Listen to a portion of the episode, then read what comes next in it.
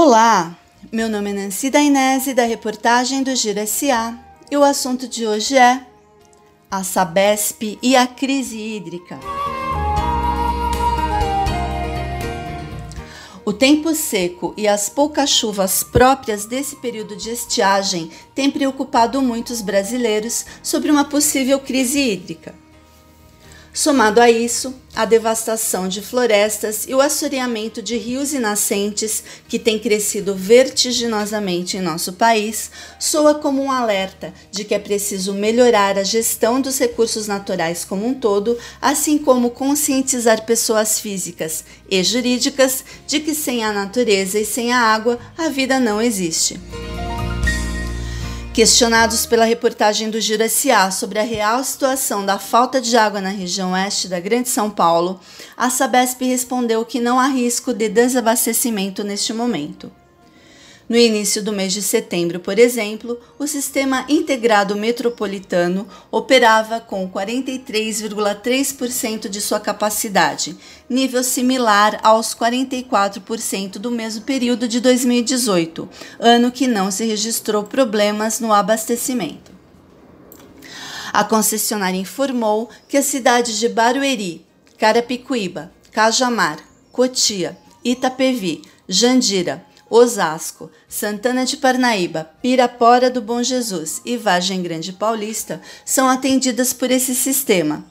Esse sistema é formado por sete mananciais: Cantareira, Alto Tietê, Guarapiranga, Cotia, Rio Grande, Rio Claro e São Lourenço. De acordo com a Sabesp, isso permite transferências de água rotineiras entre as regiões, de acordo com a necessidade operacional, dando mais segurança ao abastecimento.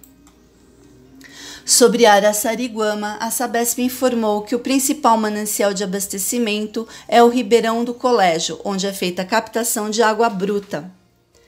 De acordo com a Sabesp, o abastecimento está normal para esta época do ano, ainda que haja diminuição no nível dos mananciais. Mesmo negando a falta de água na região, a Sabesp reforça a necessidade do cidadão usar conscientemente a água recebida e dá quatro dicas úteis para todos. Primeira dica: use vassoura e balde para lavar áreas como garagens, corredores, entre outras. Não utilize mangueiras. Segunda dica: não dê descarga à toa e não utilize sanitário como lixeira. Em apenas 6 segundos de válvula acionada, vão embora cerca de 12 litros de água. Terceira dica: não use água corrente para descongelar alimentos. E finalmente a quarta dica: fique muito atento a possíveis vazamentos. Eles podem passar despercebidos e são grandes causas de desperdício.